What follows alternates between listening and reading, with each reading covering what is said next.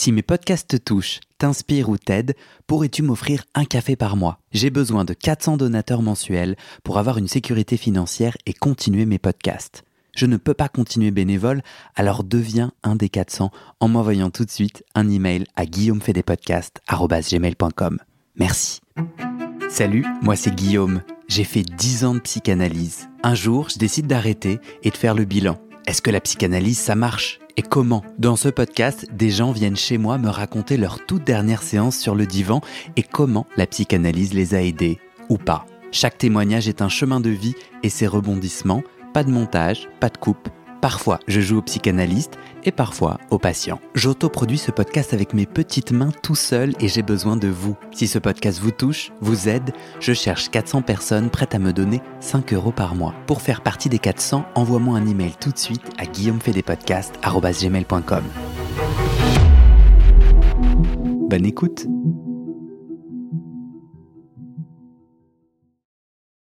Ok, super. Véronique, on vient d'enregistrer euh, ton témoignage, toi en tant qu'analysante. Tu as fait 7 ans d'analyse, puis tu es devenue psychanalyste. Ça fait combien de temps que tu es psychanalyste? J'ai commencé en 2015, euh, donc ça fait 5, 7 ans. Mhm. C'est pas mal, 7-7 pour un podcast, j'y avais pas pensé. Euh, dans ton précédent, donc dans le précédent épisode et ton, et ton premier témoignage, tu as parlé de ta fille qui a été anorexique à l'âge de 14 ans. Comment une psychanalyste mère fait pour accompagner son enfant? Euh, Qu'est-ce que qu'est-ce que toi tu as fait ou n'as pas fait pour aider ou ne pas aider ta fille? Mmh j'ai fait justement le moins possible pour qu'elle puisse faire son propre chemin, trouver ses réponses. Je pense que si on parlait maintenant, elle et moi, de son anorexie, on n'aurait pas les mêmes réponses. et tant mieux, tant mieux. Et, euh, et je sais plus qu'elle n'a pas du tout envie d'en parler, et certainement pas avec nous. Elle a fait une psychanalyse, ta fille? Elle a, elle a fait un petit bout de psychanalyse, mais sinon c'était plutôt psychothérapie, psychiatre. Euh, endocrinologue. En fait, elle, elle est allée chercher ses réponses euh, ailleurs, autrement. Et même quand je me suis installée comme psychanalyste, j'étais gênée vis-à-vis d'elle parce que je me disais, c'est son chemin, la thérapie, elle en a vraiment besoin, et c'est comme si je venais marcher sur ses plates-bandes, parce que finalement c'est grâce à elle que je suis devenue psychanalyste. Ah ouais? Bah, Pourquoi? C'est elle qui a lancé le truc au départ. Si elle n'avait pas été anorexique, j'aurais jamais fait de psychanalyse, en fait.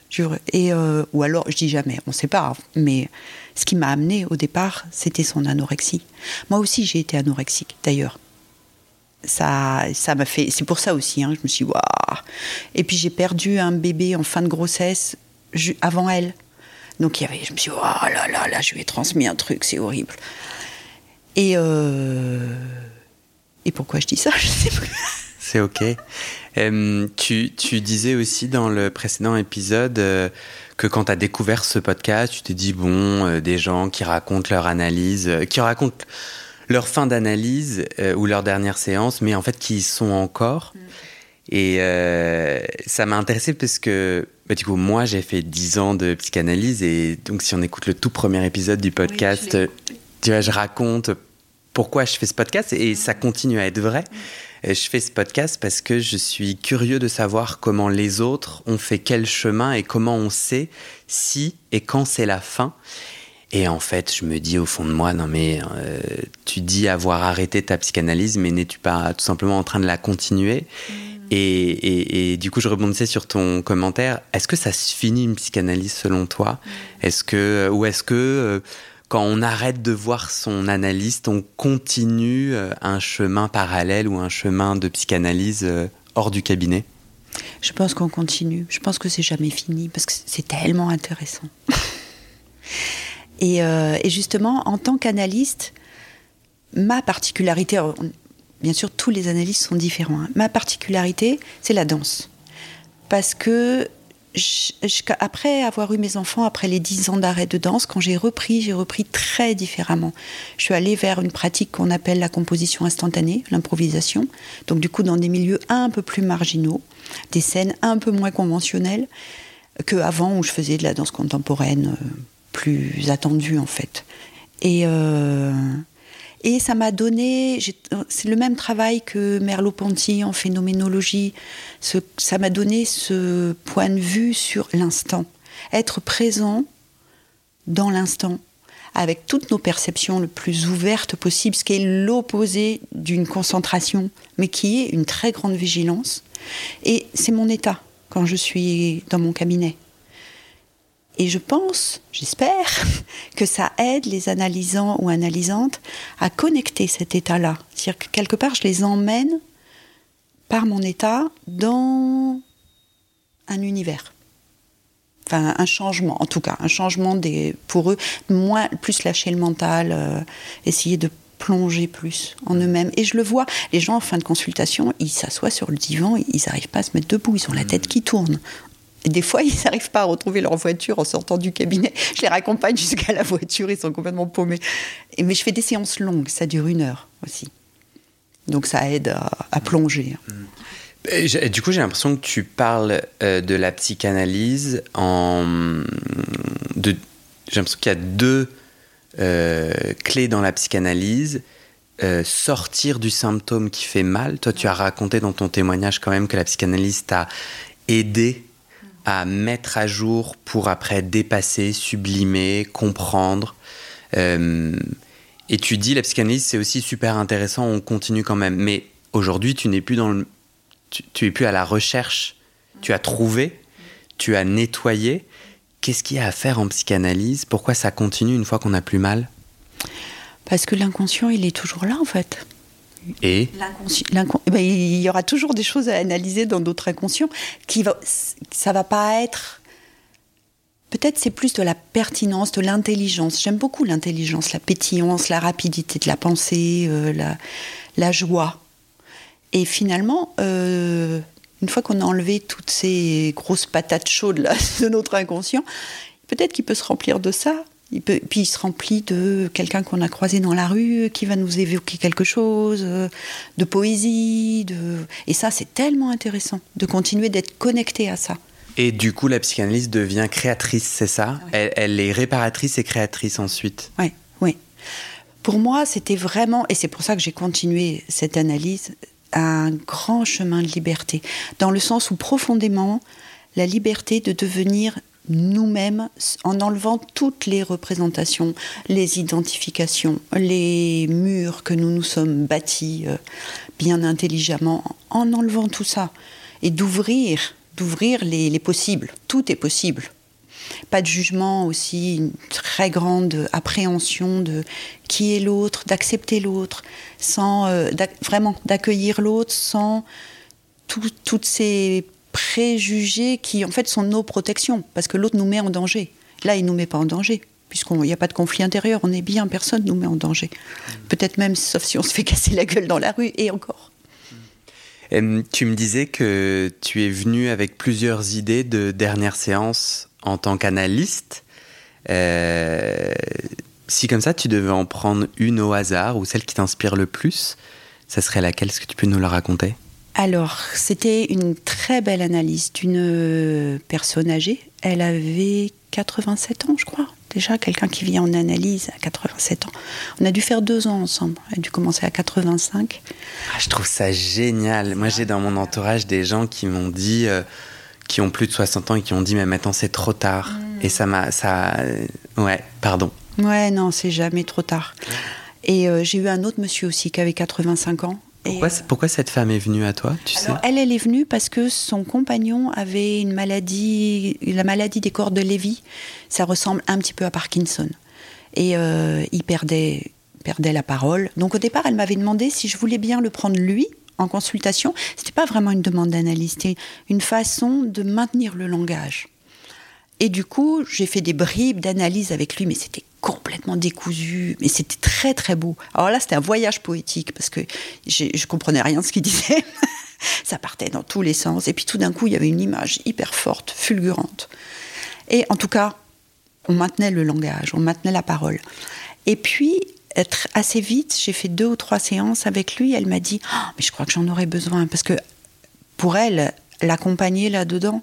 Cet homme-là, c'était l'amour de sa vie. Et le, voir partir comme ça, l'accompagner là-dedans, plus les soins, tout ça, c'était lourd. Et donc euh, j'ai dit ok. Donc là aussi, quelque chose qu'on ne fait pas. On ne prend pas normalement un couple. euh, un analyste ne va pas prendre les deux membres d'un couple. Ben, moi, je le fais. Je le fais à condition qu'ils le- soient d'accord, tous les deux. Et puis parce que, de toute façon, en consultation, on va parler tellement de l'enfance, la petite enfance, ce qui s'est passé les générations d'avant. On va pas vraiment parler du couple. Donc ça gêne pas que les gens soient en couple. Et je me suis rendu compte plusieurs fois qu'il y a des gens qui, s'ils avaient vu des psys différents, se seraient séparés. Alors que là, finalement, j'avais une vision un peu en surplomb. Donc sans non plus, parce que moi qui, qui se sépare ou qui reste ensemble, c'est pas mon problème en fait. Je viens pas pour euh, résoudre euh, l'union, une union. Mais, euh, mais cette vision un petit peu en surplomb me permettait des fois d'aller poser la bonne question. Et pour que l'un ou l'autre euh, trouve ses bonnes réponses et arrête de projeter sur c'est de sa faute. C'est c'est pas c'est jamais la faute de l'autre, c'est toujours la nôtre personnellement. Donc voilà. Et si tu nous amènes dans sa dernière séance à elle, Elle, c'est ce qui était euh, donc après lui il est mort. pendant l'analyse Pendant l'analyse, elle a continué et elle a préparé sa propre mort. Et ça, c'était d'une puissance. C'est-à-dire que cette femme, elle a choisi d'aller à Bâle pour se faire euthanasier. Elle n'avait pas d'enfant, elle avait des neveux et nièces, et elle a fait ça, mais avec une classe. Et on en parlait pendant les consultations. Elle en parlait, dans ses... il y en avait dans ses rêves. Enfin, il y avait des questions dans ses rêves sur comment, comment préparer ça. Et euh, on avait fait quand même là au moins trois ans de, de travail ensemble, donc on avait beaucoup parlé de son enfance. De... Pour moi, c'était, elle était, née- elle a, c'était une autre époque. Quand elle était une jeune fille, une petite fille, mais c'était un autre monde. Et, euh, et donc on avait beaucoup parlé de ça et Et qu'est-ce que vous aviez dénoué? L'autoritarisme. C'était une fille de colonel et elle menait tout le monde à la baguette comme un bon colonel. on avait beaucoup, on avait beaucoup euh, parlé de ça et le fait de, malgré sa maladie, laisser son compagnon euh, vivre ce qu'il avait à vivre et pas essayer de le canaliser dans tu dois manger à telle heure, euh, tu dois aller faire pipi maintenant, toutes, toutes ces choses-là et de, le pour, euh, pour que lui, il, reste, ait un peu plus de respiration et pour que elle, elle puisse souffler parce que c'est infernal. Ça faisait une vie épouvantable. Et donc, notre dernière séance, ça a été, elle m'a invité à dîner. Euh, et c'était le repas d'adieu. Le lendemain matin, elle partait à Bâle pour mourir. Et je me suis retrouvée comme une idiote. On a passé un- une excellente soirée. hein. Mais au moment de dire au revoir, je me dis, mais en fait, je peux pas lui dire au revoir. Je dois lui dire adieu, mais on dit jamais adieu à quelqu'un. C'était bizarre. Tu lui as dit quoi du coup? Je lui ai dit adieu, quand même. Et je suis, je suis partie et je l'ai entendu pleurer dans mon dos et je me suis dit, oh. voilà. Donc une dernière séance, euh, une dernière séance euh, hors du cabinet. Euh, toutes nos séances hors du cabinet parce que je venais chez eux, parce que lui, il pouvait pas se déplacer. Donc je venais chez eux, je faisais une consultation avec lui et après une consultation avec elle. Donc c'était vraiment dans leur, euh, dans leur environnement. elle, elle t'a dit quoi à ce dernier dîner? Elle m'a redit à quel point ça avait été important pour elle de refaire ce survol de toute sa vie. En fait, finalement, on dit que quand on a des near-death experiences, qu'on on a un moment où on revoit toute notre vie. C'est une near-death experience, c'est un, un moment où on est proche de la mort. Des gens parlent parfois de voir euh, un grand halo lumineux, c'est ça? Oui, oui, c'est ça. Et ils disent euh, revoir toute leur vie comme ça, très rapidement. Finalement, pendant ces trois ans d'analyse avec elle, on a fait ça, mais pas rapidement, tranquillement. Et ça l'a aidé, de son retour, hein, à confirmer son choix et à y aller le plus sereinement possible. Elle avait fait, elle a fait le tour, un tour de France l'été d'avant, de toute sa famille, pour expliquer à chacun pourquoi elle avait pris cette décision, pour les amener à accueillir son choix. Parce que bien sûr, tout le monde lui disait, non, ses proches lui disaient, mais non, tu peux pas faire ça, tu es encore en bonne santé, tu as encore de longues années devant toi. Et vraiment, elle a fait tout le tour pour prévenir tout le monde. Et on en a parlé ensemble, on a parlé des réactions des uns et des autres. euh, Voilà. Et elle t'a choisi toi pour le dernier dîner, pas des amis proches ou des membres de sa famille. Alors c'était le dernier dîner dans le Var. Le lendemain, elle est partie à Bâle avec un neveu qui vit à Ushuaïa en plus, qui est revenu exprès d'Ushuaïa, et une de ses nièces qui l'ont emmenée à Bâle, et ils ont eu à nouveau un dernier dîner à Bâle, et elle est morte le lendemain. Je trouve ça, euh, je trouve ça, je trouve ça très touchant. Moi, la, j'allais dire moi la mort. euh, c'est un, un sujet pas simple. Je sais pas si c'est un sujet simple pour quelqu'un, mais je disais récemment, euh, moi dans ma peur de ne pas être en couple ou de ne pas avoir d'enfant, ce qui est mon cas aujourd'hui, euh, c'est de me dire, euh, mais qui, mais qui sera là quand je, quand je, enfin qui m'accompagnera à la fin de ma vie? Et je disais en rigolant, euh, j'étais neveu et nièce délicieux, et je disais, bon, bah, je mise tout sur eux, quoi. Donc, je suis, j'essaie d'être le meilleur tonton. Et bien entendu, c'est une blague, mais je, je- ça résonne, en fait, euh, euh, de, de- de- que- c'est, en fait, c'est- ces gens l'ont accompagné euh, Oui, pour, oui. pour, euh, pour la fin. Tu parlais euh, tout à l'heure, euh, parce que tu les avais tous les deux en analyse, alors tu pouvais poser la bonne question. C'est marrant parce que ça, ça a fait vibrer mon, mon, mon cœur de coach où je me dis, parce que moi j'ai un peu une réflexion de euh, est-ce qu'un un ou une analyste est là pour poser la bonne question? Est-ce que tu viens pas avec des gros sabots quand tu crois pouvoir poser la bonne question? Quand tu crois avoir suffisamment d'informations pour poser la bonne question, est-ce que tu glisses pas dans de la coacherie là où l'analyste ouvre des portes euh, et ou fait silence? Oui, oui, oui. Alors j'essaye d'être le plus subtil possible. Y arrives-tu? J'espère. J'espère. Non, c'était une vraie question. T'as l'impression que toi, en tant qu'analyste, tu peux poser la bonne ou la mauvaise question? Quelle pression, en fait, moi, je ressens? Euh, quand je dis la bonne question, c'est toujours par rapport au rêve, en fait. Pour moi, je. Alors, s'il n'y a pas de rêve, je me débrouille. hein. J'essaye de, de tirer des fils pour qu'on on aille dans l'inconscient. Mais euh, vraiment, je suis le rêve. Et je suis les rêves de mes analysants. Et si les choses ne viennent pas à jour dans le rêve, même si moi, des fois, j'aurais, je sens, je perçois des choses, si ça vient pas dans le rêve, on n'en parle pas. Chaque- pour qu'il soit, que ce soit opportun pour eux, justement le bon moment pour eux, en fait, d'aborder certains, certains sujets. Tu disais tout à l'heure qu'en supervision, ton analyste euh, ou ton superviseur t'aidait à trouver les patients, les analysants, analysantes dans tes rêves et à en tisser quelque chose. Est-ce que sur cette analyse-là avec cette euh, dame, euh, est-ce que tu te souviens d'une fois où justement un de tes rêves a permis de, a permis de créer un tissu à utiliser en analyse pour elle? T'as compris ma question un peu longue? Oui, oui, j'ai tout à fait compris la question, mais je me souviens pas. En fait, j'ai cherché, alors peut-être sur un ou une autre patiente. On- tu préfères que je dise patient ou analysant? J'aime bien dire analysant. Sur un ou une autre analysante, est-ce que tu as un exemple où justement, dans un rêve, quelque chose te vient, toi, que tu utilises en séance?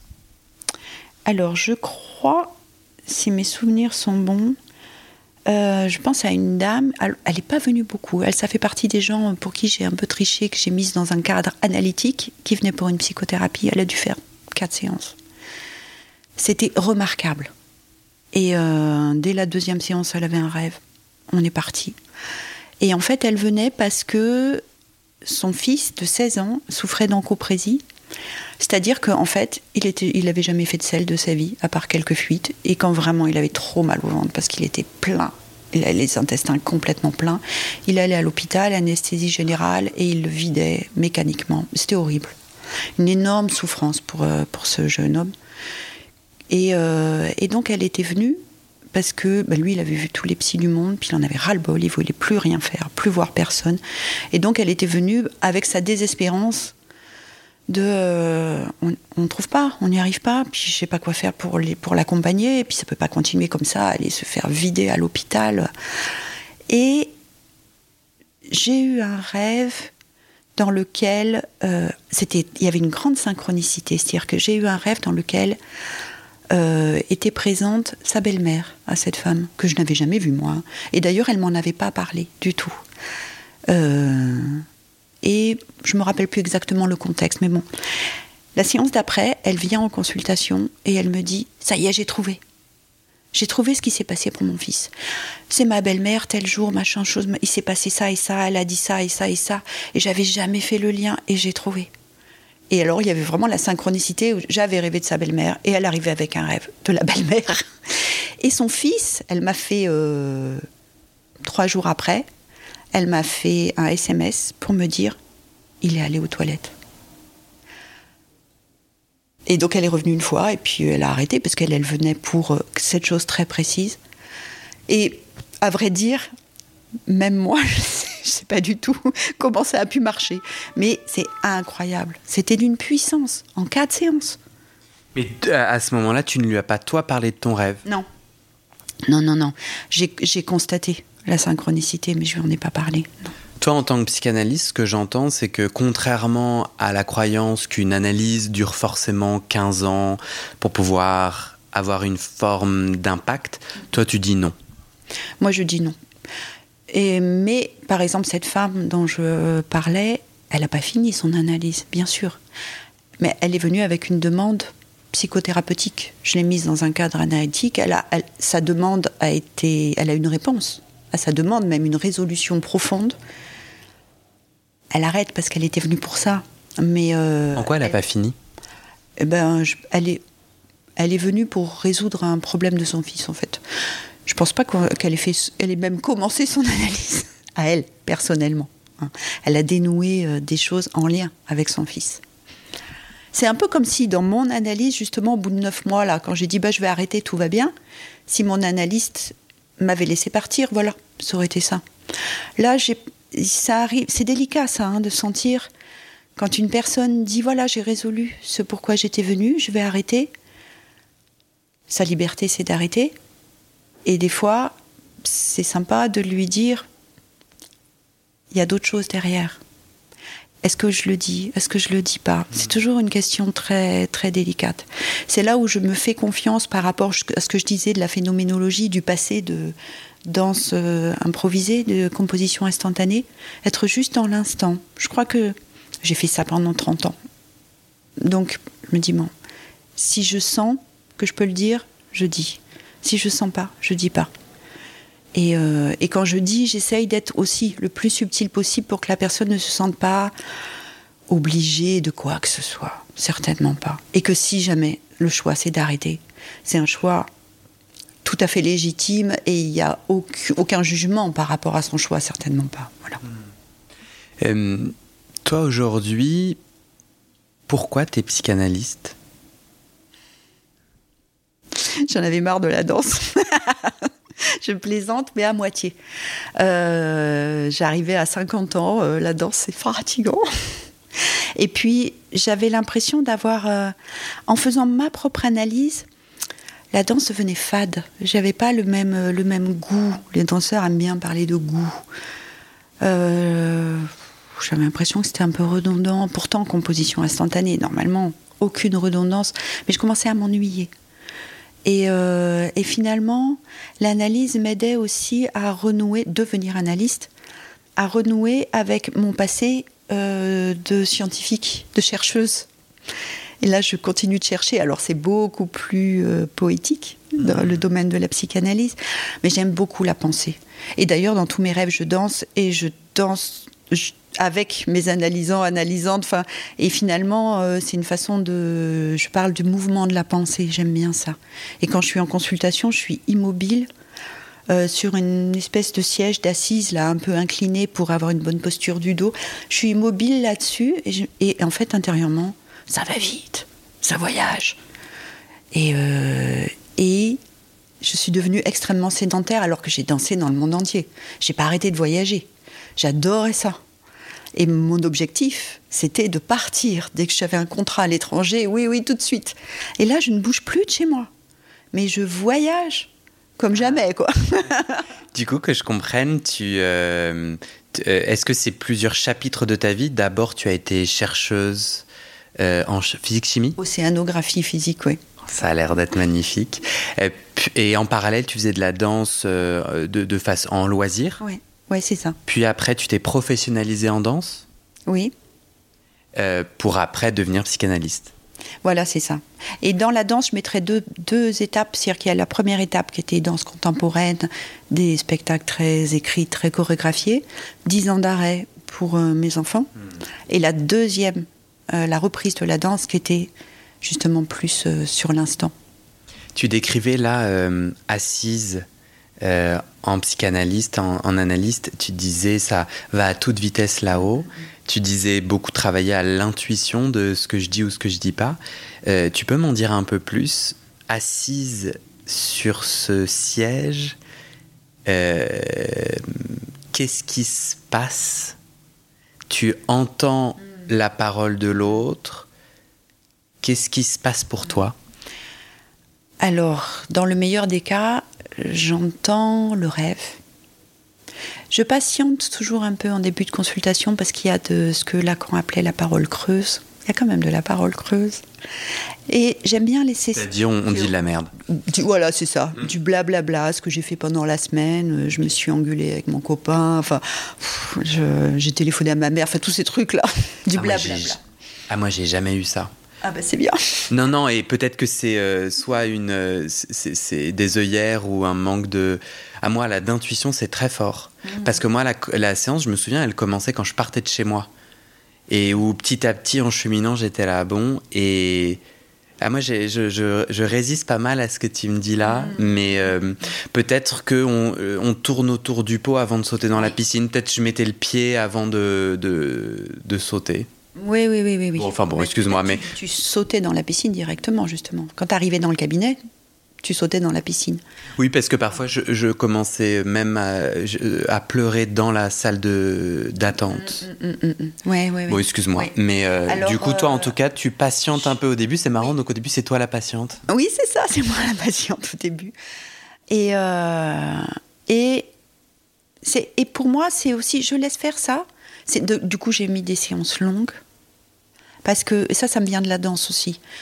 Il y a besoin du temps. Par exemple, quand, quand on a un spectacle, avant, dès le matin, on se prépare pour le spectacle le soir. Et c'est, on change d'état, on plonge dans un état. Alors, je vais pas garder les gens une journée entière en consultation, mais une heure, c'est déjà pas mal. Et justement, ce temps de, que j'appelle du blabla au début, ça leur permet de se déposer, de mhm. sentir leur poids dans le divan, de s'imprégner de l'atmosphère du cabinet. Et quand je sens qu'il y a quelque chose où énergétiquement ils sont un peu descendus, un peu moins euh, dans le bobo euh, je demande le rêve. Et là, c'est parti. Alors le rêve, je le note. C'est la seule chose que je note. Euh, et pendant que je le note, j'adore le cinéma. Je suis très visuelle en fait. Pendant que je le note, j'ai des images. Je voyage, le rêve, c'est un, je voyage dans leur rêve. Alors, je pense qu'ils n'auraient peut-être pas les mêmes images que moi, hein. mais et, quand il y a certaines images qui m'interpellent, je pose la question. C'est ce moment du rêve là. Qu'est-ce que ça vous évoque? Mmh. Et puis, et, tout le temps, je précise bien le qu'est-ce que ça vous évoque. Ils peuvent répondre, mais n'importe quoi. Si c'est complètement à côté de ma question, on s'en fout complètement. De se laisser porter par ce qui vient. Si c'est débile, on s'en fout complètement. Euh, parce qu'ils essayent souvent aussi d'être euh, rationnels. Mais c'est notre fonctionnement depuis. C'est l'école aussi, hein, le fonctionnement depuis toujours. Donc là, de les amener à sentir peu à peu que en analyse on n'est pas rationnel. L'inconscient n'est pas rationnel. Hmm. Et il a sa logique à lui qui des fois est très drôle. c'est un peu cash. Les trucs c'est cash comme ça. Mais euh, c'est pas rationnel.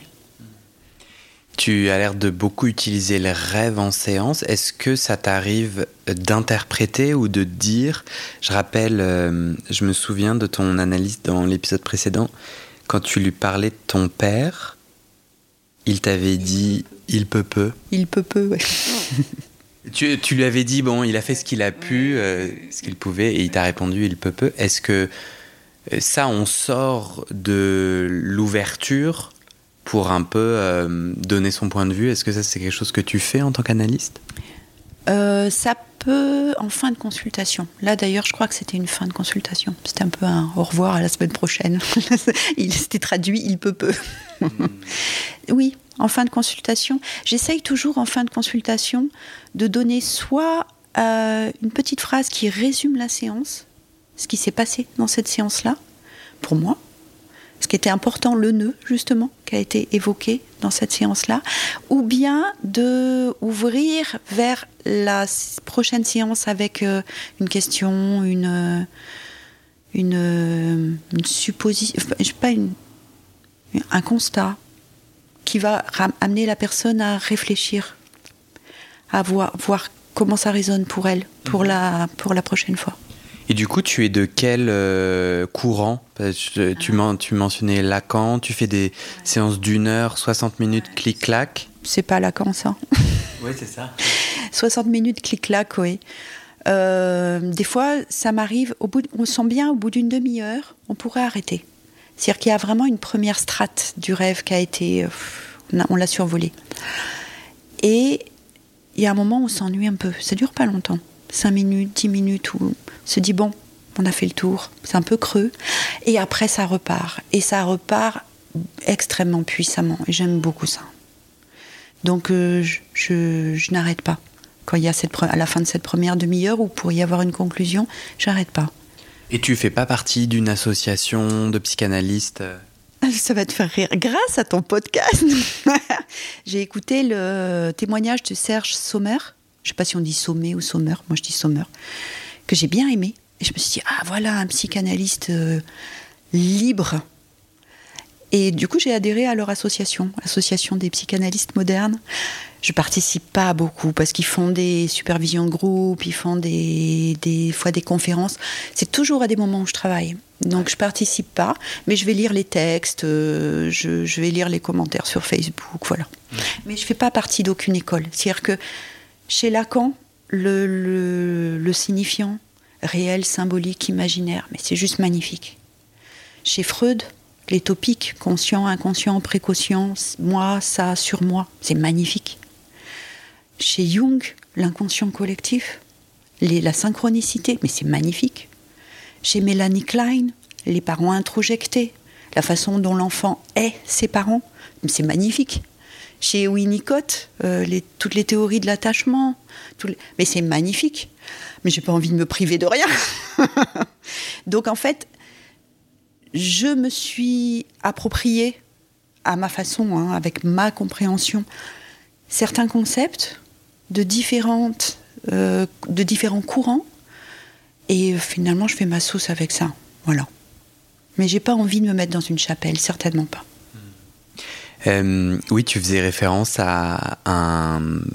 Je me rappelle plus quel est le numéro de l'épisode de Serge, je le mettrai dans le descriptif de l'épisode. Mais en effet, sur le podcast, il a, il a témoigné, lui, en tant qu'analysant, puis après, lui, en tant que psychanalyste, comme tu fais maintenant. Bah, je suis très heureux de savoir que le podcast sert à plein de choses.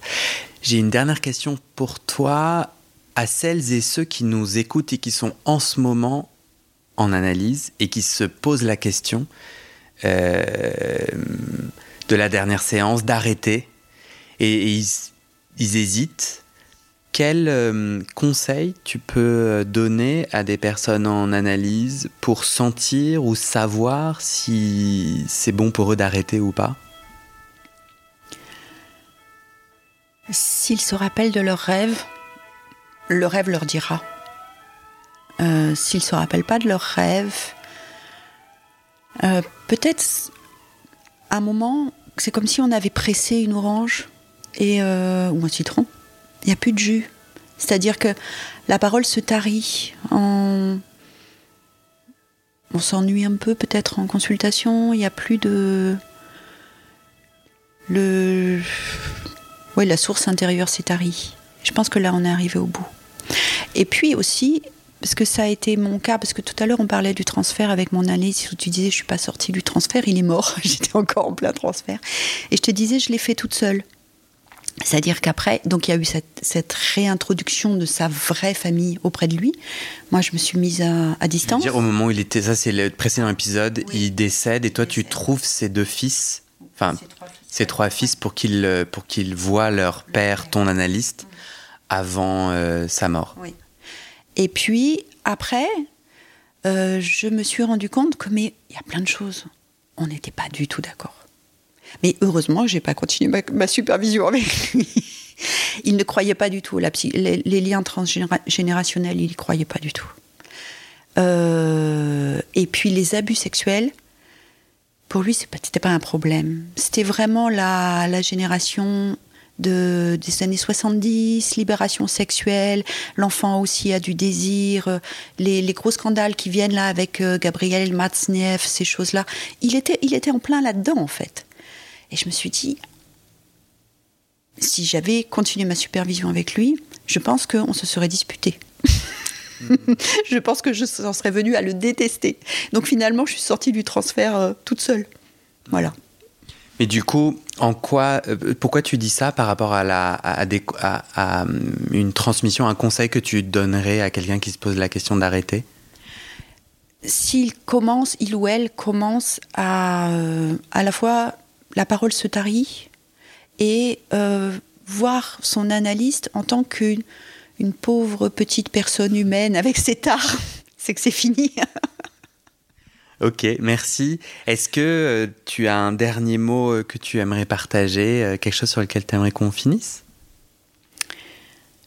Et peut-être aussi, alors le voyage analytique, je trouve que c'est un merveilleux voyage qui amène beaucoup de joie. Et qu'est-ce que j'allais dire? Et bien sûr, on a fini son analyse quand on peut vivre autre chose. C'est-à-dire que l'analyse, elle est là pour nous aider à nous tourner vers, vers l'extérieur, de sortir de notre petit nombril et notre narcissisme avec nos petites peines. Donc quand tout ça c'est fini et qu'on peut vraiment se tourner vers les autres, faire une sorte de volte-face, on est, on est libre. Pour moi, c'est vraiment un chemin de liberté. Mais tu, tu continues à avoir des, un nombril, des peines, euh, tu continues à être en peine. Et du coup, c'est quoi la différence entre euh, je continue ma psychanalyse parce que quoi, ta peine te déborde tellement qu'elle t'empêche de tourner vers l'autre? C'est-à-dire, on a terminé la psychanalyse quand on a encore de la peine, mais qu'on sait la, la, la vider et qu'on ça nous garde, on garde la libido et de l'énergie pour aller vers l'autre, c'est ça? Oui, tout à fait. Parce que tant qu'il y a des, des, on appelle ça des fixations euh, dans l'inconscient, euh, finalement on ramène tout à ça. Mm.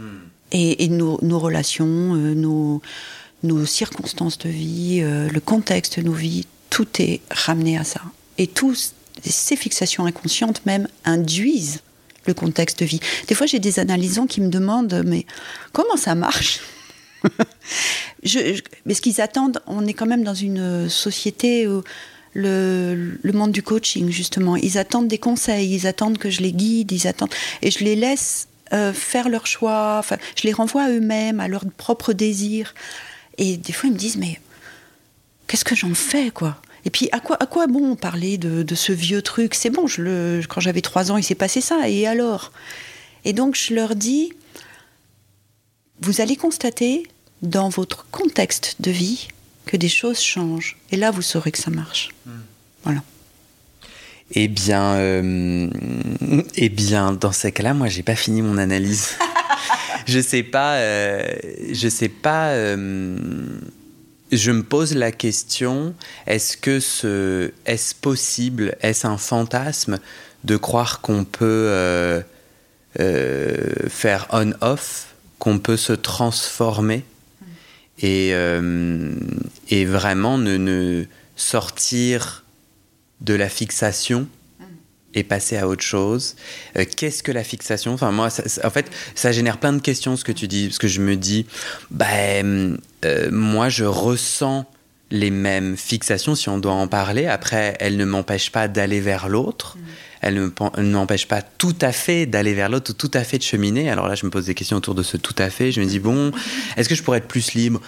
Bah, Certainement. Mmh. Est-ce que est-ce possible que euh, cette fixation se sublime euh, Tu vois, par exemple, je je, j'en ai déjà parlé sur ce podcast, euh, mon chemin d'homosexuel et, euh, et, le fait que moi j'ai grandi totalement seul face à l'homosexualité et à l'homophobie, culturellement dans la société, mais aussi dans mon entourage. C'est-à-dire que euh, on n'était pas une génération qui savait m'équiper moi enfant avec tout ce qui se passait en moi, et juste j'étais dans le silence et euh, tout ce silence et cette absence de représentativité dans les médias, dans les films que je regardais, dans les livres, enfin, je n'existais nulle part.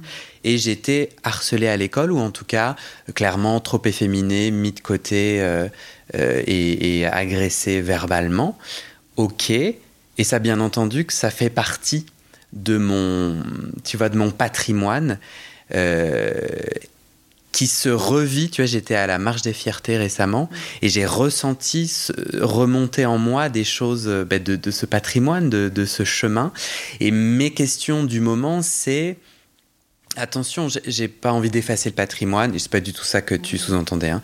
Mais j'ai des doutes et je pense que c'est pour ça que je continue à faire ce podcast et peut-être qu'un jour j'arrêterai quand j'aurai quand mes doutes m'intéresseront plus ou quand j'y aurai répondu quelque chose. Mais ouais, je me demande ça veut dire quoi aller mieux, ça veut dire quoi être soigné, ça veut dire quoi sublimer? Et, euh, et voilà. Et, peut-être que je trouvais ta réponse un peu euh, pressurisante ou normative. Alors, c'est des grands mots un peu méchants, hein, tu vas pouvoir réagir. Mais où du coup, je me dis, ah merde, donc, euh, donc ouais, c'est genre. apparemment, il y en a qui voient la lumière après. Est-ce que moi, je l'ai vu Je sais pas trop. Oh là là, tu vois oui, oui, je comprends bien. Je suis désolée. Non, non, non, c'était non, non, non, non, il n'y a pas de culpabilité et tout. Au contraire, je voulais donner un autre point de vue sur ta réponse euh, et, puis tu peux réagir.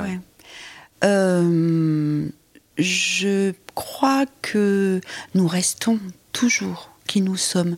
Des fois, je me dis, c'est comme si, avec l'analyse, on vient toucher ce noyau primordial de notre être profond, on va dire, c'est un peu, un peu mystico, machin, ce que je dis. Et cet être profond, euh, il sera toujours là. Et il a aussi ses tares. Mais on peut les accueillir avec bienveillance. Tu vois, pas par exemple au début, tout à l'heure, quand on parlait, la proximité du micro, la proximité physique, je sentais que j'avais la voix qui tremblotait un peu. Et je me disais, ah, je la connais là, celle-là, là, cette Véronique-là, je la connais. bon, on l'accueille, voilà, c'est pas grave c'est plutôt ça quand je disais de lever les fixations, c'est le c'est pas grave. Et puis, euh, je me souviens, euh, dans cet épisode ou le précédent, tu disais on s'en fout. Oui, on s'en fout, oui, c'est ça. Enfin, il y a quelque chose de, de. Ça, ça me parle vachement, de l'acceptation. Oui, parce que là, en fait, tu es chez moi, sur mon canapé, et mon, mon, mon système audio nécessite que, je que le micro soit à un point, euh, enfin, à une main de toi, et donc on est assez proche.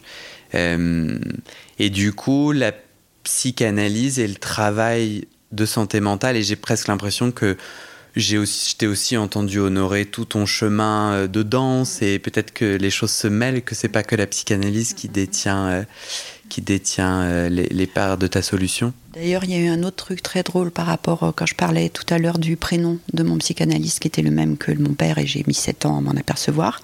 Quand j'ai repris la danse après les dix ans d'arrêt, j'ai commencé avec une improvisatrice américaine. Je me suis remise dans un travail professionnel avec une improvisatrice américaine qui s'appelait Lisa, comme ma fille, qui a été anorexique. je me suis dit, j'ai quatre trucs avec les prénoms quand même. et ben, et il y a quelque chose que, qui résonne avec toi pour Guillaume? Non, je connais aucun Guillaume. Tu es le premier Guillaume que je rencontre. Ça marche. Eh ben, un grand merci. C'était un plaisir d'échanger avec toi. Merci à toi. Merci à toi. J'espère que les gens qui écouteront, euh, ils trouveront un petit peu d'intérêt, un petit peu de. J'aime beaucoup la joie. Si ça peut les, ça peut les faire rire et amener un peu de joie, tant mieux.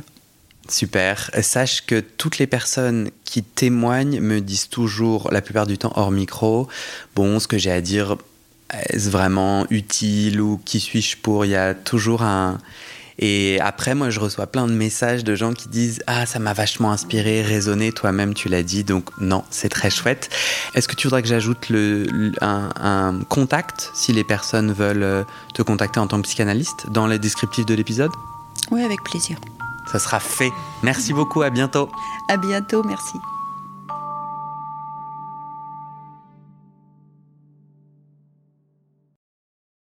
Et c'est la fin de cet épisode. Vérifiez dès maintenant si la suite est déjà publiée. Sinon, vous pouvez vous abonner à ce podcast sur votre plateforme d'écoute pour être alerté dès la sortie des nouveaux épisodes. Et si vous aimez les témoignages intimes comme celui que vous venez d'écouter, j'ai deux autres podcasts qui pourraient bien vous plaire. Je vous les présente. Histoire de devenir moi. Ça, c'est un podcast dans lequel des gens ordinaires me racontent un tournant déterminant pris dans leur vie. Ils racontent le déclic qui a tout changé et comment ils sont devenus un peu plus eux-mêmes. Comment devenir sexuellement épanoui Ça, c'est un podcast dans lequel des hommes, gays, bi ou queer, racontent leur chemin de sexualité et comment ils tentent de s'épanouir face aux normes. Alors pour écouter ces podcasts, vous pouvez tout simplement taper les titres dans la barre de recherche de votre plateforme d'écoute. Mais je vous mets aussi dans le descriptif de cet épisode les liens pour écouter ces podcasts et les liens de mes réseaux sociaux pour découvrir les coulisses de mon aventure de podcasteur et aussi la page de dons pour soutenir mon travail et mes podcasts. En tout cas, n'hésitez pas à m'envoyer vos retours et vos réactions à guillaumefedepodcast.com ou sur mes réseaux sociaux. Ça me motive énormément de savoir que ces histoires naviguent et résonnent, ou pas d'ailleurs. Allez, merci pour votre écoute et à très bientôt dans vos oreilles.